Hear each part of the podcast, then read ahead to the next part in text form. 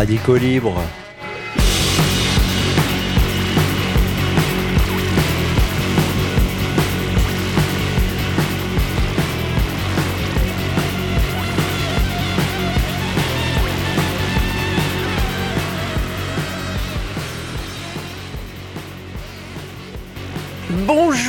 Vous êtes toujours sur le 107.3 de Radio Alpa pour une émission intitulée Radicaux Libre dont les derniers opus sont disponibles dans la page de l'émission Radicaux Libre sur le site radioalpa.com. Il y a plein d'autres choses également sur radioalpa.com et sur le 107.3 de Radio Alpa. On aurait pu vous parler de propagande dimanche 30 septembre. Agnès Pannier-Runacher, ministre de la Transition énergétique, était l'invitée de France 2 pour l'émission Dimanche politique. Elle a fait de la retape pour les éoliennes industrielles, pour le nucléaire, pour la technologie qui nous sauvera, jusque-là du convenu. Et au milieu de l'émission, à peu près, hein, un reportage intitulé Au cœur du réacteur nous invite à visiter le bureau de l'ENARC. Attention, ça fait mal à la tête. Au ministère de l'écologie, il n'y a pas un mais deux ministres. À Christophe Béchu les ressources, à Agnès Pannier-Runacher l'énergie. Et Madame 100 000 volts aime le nucléaire et le rock. Les Clash, c'est un groupe que j'adore. Pour retrouver de l'énergie, London Calling, c'est extraordinaire. C'est un cri de gauche, oui, je pense qu'on peut, se, on peut se le dire. Si la révolte sociale n'est pas au programme, l'aile gauche de la Macronie cultive les symboles. Le bassin minier euh, du Pas-de-Calais où je vis. C'est un des territoires les plus pauvres de France. Je trouve que, que, cet objet, il est à la fois magnifique, il parle d'une histoire industrielle de la France. C'est une lampe de mineur. Ah, si les usines géantes de batteries feront vivre les fils de mineurs. En attendant, la ministre profite des inaugurations et affronte les fermetures d'usines comme celle de Bridgestone. Oh là là, elle en fait des choses. Oui, oui, vous avez bien entendu Agnès Pannier-Runacher, c'est l'aile gauche de la Macronie. Elle aime les clashs et elle a une lampe de mineur sur son bureau. Facile d'être de gauche finalement. Le pénigré de la dame nous dit tout autre chose. Oui, elle est la fille de Jean-Michel Runacher qui créa une société pétrolière Perenco en 1984 quand Agnès avait 10 ans. Cet homme a beaucoup fait parler de lui en tant que grand-père quand dans les années 2010, il a créé une entreprise pour les enfants d'Agnès et transféré des fonds qui auraient été fortement taxés en cas de donation. Oui, on parle de plus d'un million d'euros. La gauche macroniste semble être très très bien intégrée socialement dans le libéralisme financier. Le père fut administrateur de banque, la fille inspectrice des finances et directrice adjointe de la Caisse des dépôts et consignations avant de partir dans le privé et de revenir à la Caisse des dépôts et consignations. Quelque chose de très très connu, ça s'appelle les portes tournantes. Un petit coup dans le privé, un petit coup dans le public, un petit coup dans le privé, un petit coup dans le public. Tout ça pour faire une carrière au profit de la personne. Ah non, non, c'est pas du tout pour euh, la population. Elle représente qui? Essentiellement elle-même. Autant de structures, dépôt de la consignation, dépôt de des, la caisse des dépôts et consignations, euh, l'inspection des finances, etc. Autant de structures mal marquées par une culture de gauche. Oui, l'économie socialiste n'a pas vraiment le droit de citer dans ces environnements. À tel point que les réflexes égoïstes libéraux reviennent au galop quand l'opportunité se fait sentir début mars 2020, alors que l'épidémie l'épidémie de coronavirus, euh, le Covid-19, arrive, celle qui était alors secrétaire d'État auprès du ministre de l'économie et des finances chargé de la reconquête industrielle est sur CNews. Déjà, ça commence mal. Dans une émission économique, entendez d'économie capitaliste. Là aussi, ça pique. Je crois qu'on va très vite en besogne. Aujourd'hui, euh, nous avons un système euh, financier qui est beaucoup plus solide que pendant la crise de 2008 parce que les banques sont plus solides. Euh, le suivi des banques a été Ah, mais renforcé. la chute ressemble, c'est la même, c'est les mêmes euh, niveaux de 8-9% de baisse. Certes, mais euh, on sait que la bourse a des réactions parfois rapides, notamment avec les robots qui passent euh, de manière automatique les ordres d'achat et de vente. Euh, moi, je regarde avec euh, une certaine circonspection la situation.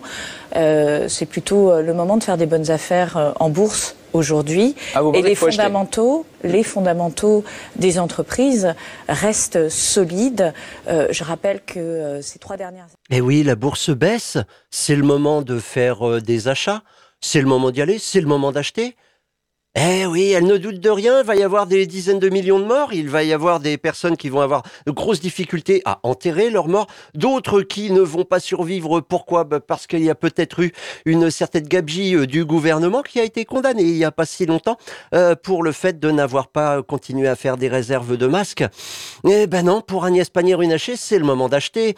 On vous dit que euh, cette ministre est de gauche, là, ça, ça pique non pas un tout petit peu, mais très profondément. Ministre de la Transition écologique possède un patrimoine immobilier de plus d'un million d'euros, 15 comptes en banque, surtout à la Société Générale, souvent épinglée comme un soutien indéfectible à des projets d'investissement euh, dans les énergies fossiles, et à la présence de cette Société Générale dans les paradis fiscaux. La gauche macroniste et libérale Autant dire qu'elle n'est pas de gauche. Les valeurs et les pratiques de Agnès Pannier-Runacher la placent assurément à la droite de l'échiquier politique et économique. Mais cela ne gêne pas la journaliste de France 2 qui réussit à associer gauche et macroniste, sans problème. Participer à la confusion, ce n'est pas informer. La propagande, non, non, c'est tous les jours. On aurait pu vous parler de l'engouement de nos soi-disant représentants pour le journalisme. Jean-Pierre Elkabach est mort cette semaine. L'intervieweur de cours n'est plus.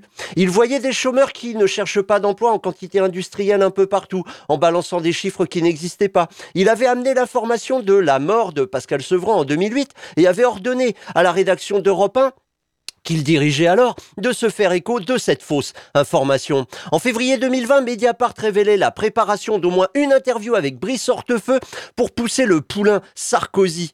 On est en 2013 quand euh, ont lieu euh, ces affaires. Et tout le monde a en mémoire sa pugnacité contre des syndicalistes, toujours en 2013, interrompus comme ils ne le faisaient jamais. Hein. les, syndicalistes sont interrompus comme ils ne le faisaient jamais, Jean-Pierre Elkabach, avec les puissants. Jean-Pierre Elkabach est le genre de journaliste qu'aiment nos soi-disant représentants. Et ses travers et accointances avec la droite ne sont pas pour lui nuire. Des éloges pour Elkabach et des gardes à vue pour les journalistes qui dénoncent les coups tordus de l'État français en Égypte. Pour ceux qui suivent les groupes d'opposants comme les soulèvements de la Terre. C'est arrivé à un photographe il n'y a pas si longtemps.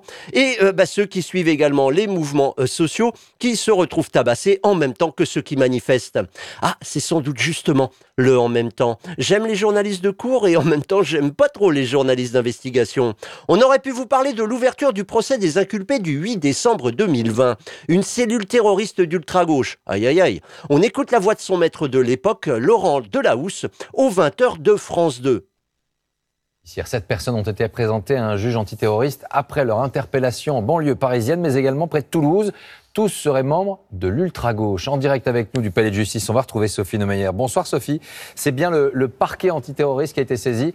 Que sait-on des suspects?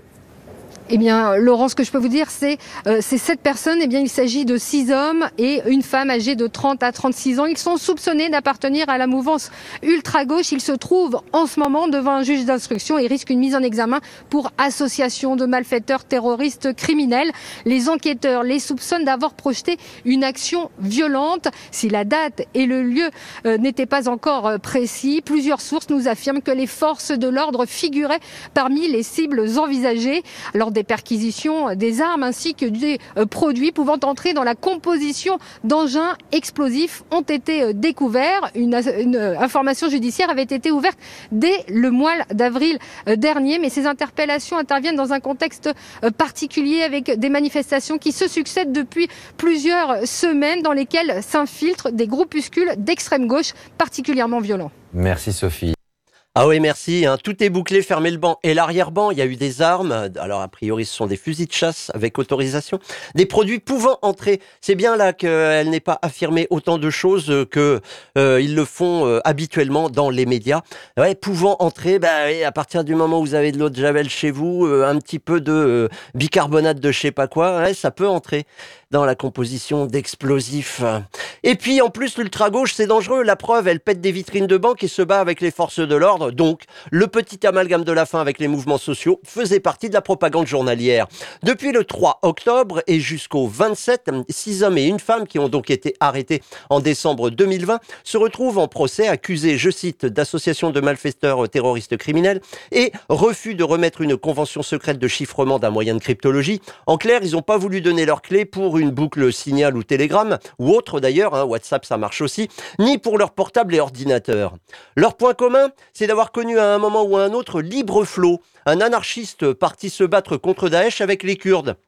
Il y avait même eu des reportages à la télévision pour euh, cette extrême gauche qui était partie se battre avec les, Kurdes, contre Daesh. Mais bon, une fois qu'ils reviennent, euh, eh ben c'est un homme suivi par les services de l'antiterrorisme. Ça rentrait en France en 2018 et ce serait le chef de la cellule terroriste en devenir, puisque il avait forcément, en revenant, euh, acquis un certain nombre d'informations et de compétences qui lui permettaient ben, de rentrer en guerre contre l'ensemble de l'État français.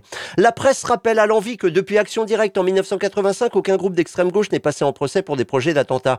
La mémoire courte des médias m'amène euh, en 2008, quand Michel Alliot-Marie, ministre de l'Intérieur, grand ami de Ben Ali, le dictateur tunisien, à qui elle avait proposé d'envoyer du matériel pour réprimer la révolution de 2011, quand Michel Alliot-Marie, donc obsédé par l'extrême gauche, avait jubilé en 2008 en direct lors de l'arrestation du groupe dit de Tarnac, une affaire terroriste d'extrême gauche liée à un sabotage de lignes d'alimentation de voies ferrées qui s'était dégonflé au fur et à mesure de la découverte des bidonnages des flics qui s'étaient inventé plusieurs preuves.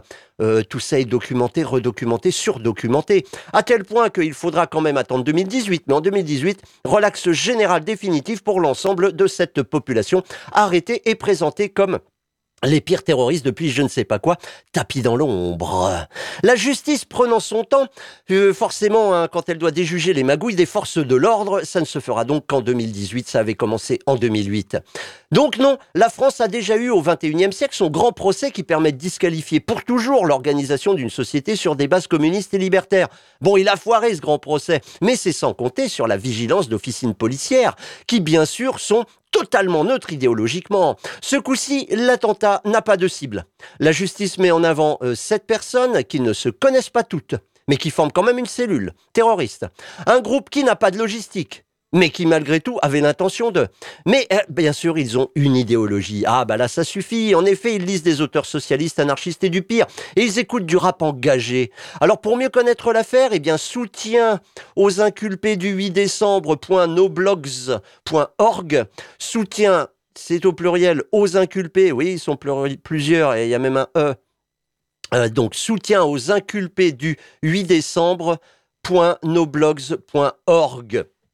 D'ailleurs, à propos de euh, Agnès Pannier-Runacher, euh, je demande sa mise en examen puisqu'elle écoute les clashs et dans London Calling, euh, je crois qu'on maltraite un petit peu le pouvoir hein, puisque Margaret Thatcher est considérée comme une, une erreur nucléaire et que ben, les flics s'en prennent un petit peu dans la figure pour les violences qu'ils utilisent, qu'ils font avec leur matraque. Donc Agnès Pannier-Runacher, à force d'écouter de la musique de révolte, peut-être que vous êtes sans doute, à mon avis, peut-être une terroriste en devenir. On aurait pu vous parler des activités de plein air qui font du bien au corps. Et à la tête, tiens, samedi 7 octobre 2023, journée d'action nationale du RAFU, la coalition nationale des résistances aux fermes usines. Si vous voulez des informations sur le sujet, résistance. Ce qui est bien, c'est qu'il y a des, coalitions, des collectifs de collectifs qui sont en train de se former pour euh, justement essayer de se battre un petit peu partout et faire connaître les différentes luttes locales. Résistance au pluriel, au pluriel, fermeture au pluriel, usines au pluriel.fr. Parce que ouais, les fermes-usines, ça commence à être nombreux. Plusieurs dizaines d'actions dans toute la France et en particulier dans l'Ouest qui fournit l'essentiel des volailles et des porcs produits en France.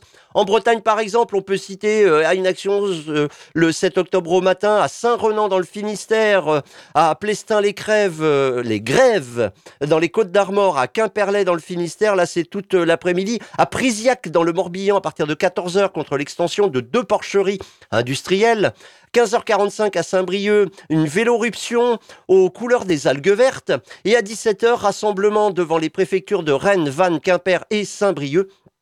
Euh, pour, euh, bah, pour dire que euh, ce serait peut-être bien, mais si les préfets pouvaient passer pour essayer de comprendre un petit peu pourquoi euh, les fermes usines, bah, c'est euh, faut, faut pas donner l'autorisation euh, parce que c'est un petit peu contre le vivant tout court. C'est pour l'industrie, ah oui, l'agro-industrie, oui, bien sûr, mais c'est contre le vivant. Réunion du groupe local des soulèvements de la terre à ce propos le jeudi 12 octobre 2023 à 18h30, maison des citoyennes et citoyens, place des comptes du Maine allemand. Et sinon, vous avez également une ferme qui s'appelle la ferme des 18 000 canards à Tranger, qui ressemble un petit peu à ces euh, fermes usines. Sinon, manifestation mercredi 4 octobre à Toulouse contre l'A69 qui doit relier euh, Castres et Toulouse, justement en ravageant des centaines d'hectares bien plus utiles comme réserve de nature, comme, voie de circulation pour des camions qui traversent le continent européen. Des opposants à la destruction des milieux se sont mis en grève euh, de la fin depuis début septembre et dès le lundi 9, certains vont mettre en œuvre une grève de la soif. Et ça, ça dure pas très très longtemps. Que des gens soient obligés de mettre leur corps en danger pour empêcher la construction d'une énième d'un énième projet inutile pour la population mais essentiel pour le business nous rappelle que les adorateurs du profit ne lâcheront rien. On l'avait avec Agnès Pannier-Runacher. Et il y a une catastrophe humanitaire qui arrive. Hmm, c'est le moment d'acheter en bourse. Eh bien, qu'il soit du PS comme Carole Delga, présidente de la région Nouvelle-Aquitaine, ou euh, de la gauche macroniste comme Agnès Pannier-Runacher, ou bah, de droite libérale pur jus, hein, il s'en est jamais caché comme Bruno Le Maire, les libéraux iront jusqu'à la fin du monde pour quand même faire du pognon. Alors pour en savoir plus, le site de La Voix est libre à propos de l'A69 c'est le collectif qui lutte contre le projet et défend un projet alternatif à l'autoroute. LVEL pour la voie est libre.fr, lvel.fr. Euh, dans le Val d'Oise, le 7 octobre, euh, grande marche pour une alternative au BIP, une espèce de, contournement encore euh, qui doit permettre de relier des autoroutes. Voilà, ça c'est dans le cadre de 10 actions pour 10 projets inutiles c'est donc euh, euh, organisé par le collectif de collectifs. Des routes, des routes, oui. La déroutedesroutes.com où vous pouvez euh, avoir des informations justement sur tous ces collectifs et des liens sur tous ces collectifs qui se battent contre des morceaux de bitume qui devraient servir essentiellement à désengorger pour permettre encore plus de business. La semaine prochaine, le 14 les 14 et 15 octobre, octobre, c'est à Montpellier BTP bloque ton périph.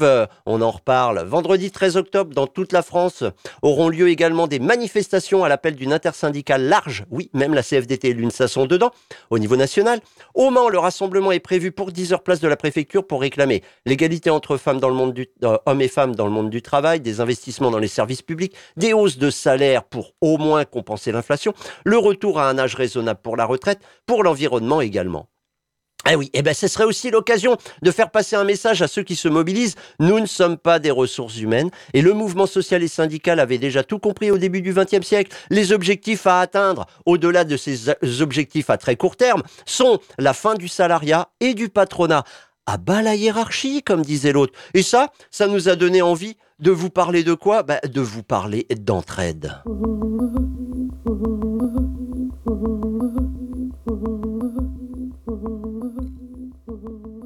Figurez-vous que ce mot entraide est tout neuf, tout très couramment utilisé, notamment dans les milieux de gauche. Non, non, j'ai pas parlé du Parti Socialiste ou d'Agnès Pannier-Runacher.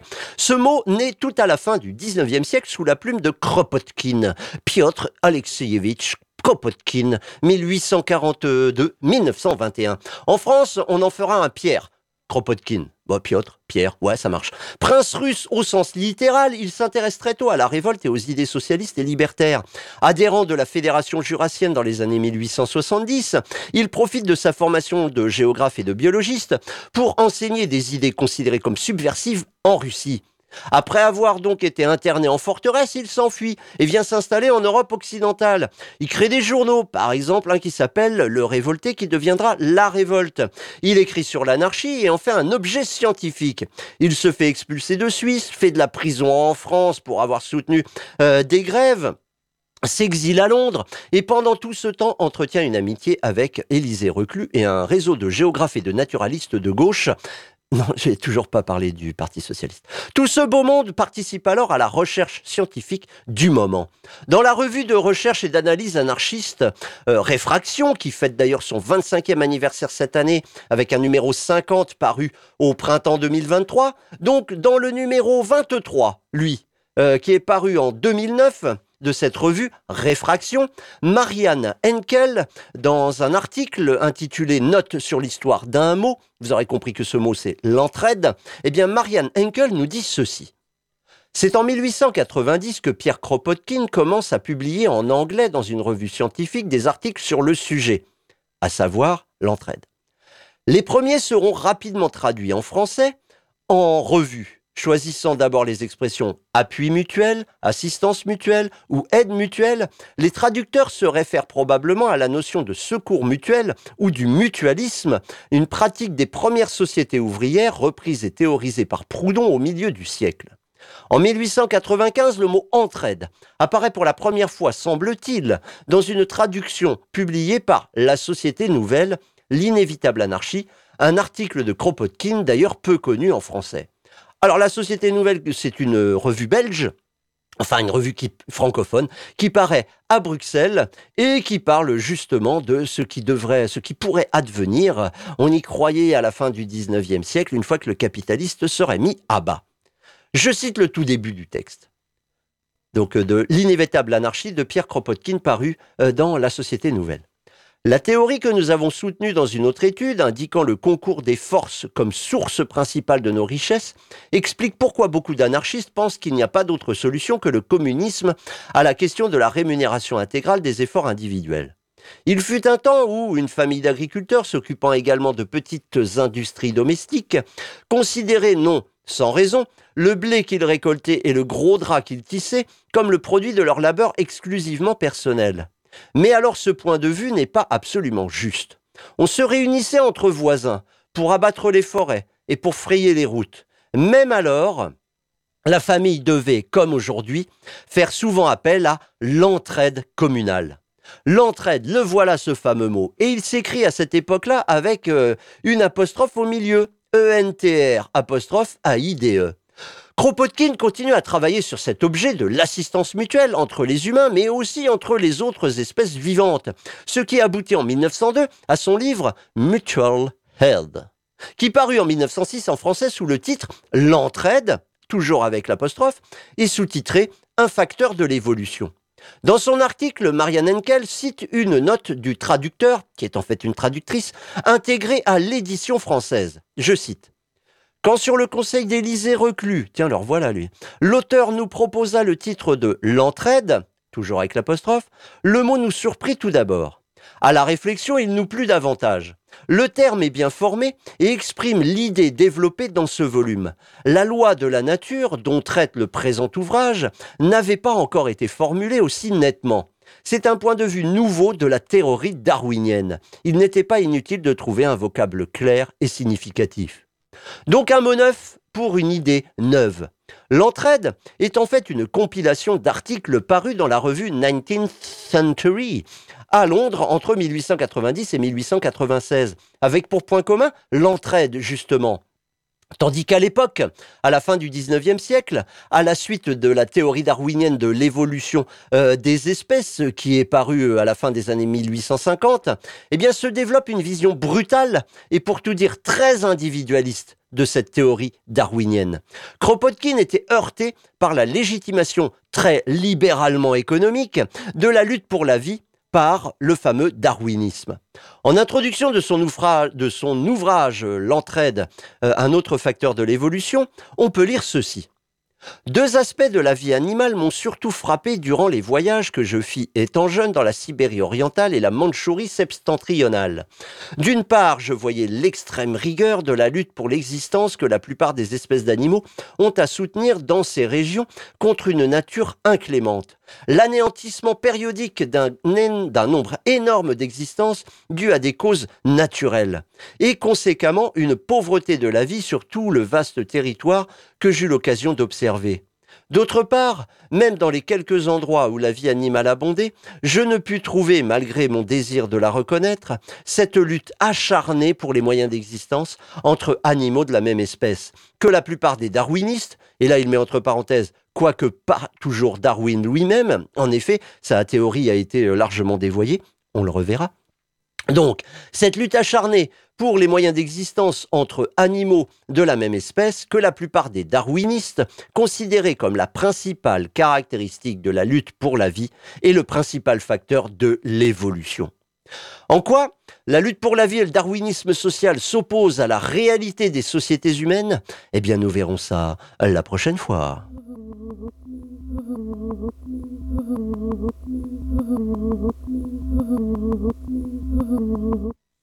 Eh bien, il nous reste un petit peu de temps. Euh, c'est l'occasion de donner la parole à des marmots. J'arrête. C'est la minute des enfants. Aujourd'hui, le C. Aujourd'hui, le C, toujours tiré du dictionnaire anarchiste des enfants euh, aux éditions Atelier de création libertaire, et que vous pouvez, dont le catalogue, vous pouvez le retrouver sur atelierdecréationlibertaire.com. Aujourd'hui, le C comme centre social autogéré. Il s'agit d'un lieu de rencontre ouvert aux gens où tu peux participer à des ateliers créés par des personnes comme toi, écouter de la bonne musique, lire des livres intéressants et partager avec les autres enfants. Ah, bah, moi j'ai envie d'y aller. Eh ben ça tombe bien, il y en a un au Mans qui s'appelle l'Allumette, un centre, euh, social autogéré, 7 rue de la Marne. Vous pouvez les contacter au 07 57 18 96 07 57 18 96. Euh, Il y a un Instagram, il y a un Facebook, euh, il y a un mail, l'allumette le feu libremail.net. Eh ben le programme de la semaine, mardi 10, c'est club d'entraide féminine à partir de 18h30, 18h30 et l'après-midi, c'est club d'entraide administrative entre femmes à partir de 14h30. Jeudi 12, c'est soirée-jeu à partir de 18h. On peut apporter les siens de jeu. Samedi 14 et dimanche 15, alors là, gros chantier de 9h à 18h, un week-end de chantier participatif. On peut venir pour une heure, une après-midi, une journée ou même tout le week-end. Je cite le programme. On démonte la porte et la baie vitrée, on casse un mur et des marches en béton, on dépose du carrelage mural pour accueillir la nouvelle façade et rendre les locaux accessibles. Et le midi, eh bien, il y a un repas à partager. Et comme chaque semaine, eh bien, euh, cette rue de la Marne, euh, à l'Allumette, le so- centre social autogéré allemand, on peut, euh, tous les mercredis et tous les samedis, de 14 à 19h, c'est ouvert, hein, comme chaque semaine, le lieu est ouvert. Euh, café associatif, bibliothèque, cuisine, salle informatique, et qu'on se le dise. Et donc, euh, ben, euh, le 13 euh, octobre, euh, grosse manif 10h, Le Mans, place de la préfecture. Et si vous voulez d'autres informations, sarthe.demosphère.net, sarthe.demosphère.net, l'agenda euh, social, euh, revendicatif, euh, écologiste, etc. sarthe.demosphère.net. En attendant de se retrouver la semaine prochaine, eh ben moi je vous dis tout simplement, allez, au revoir.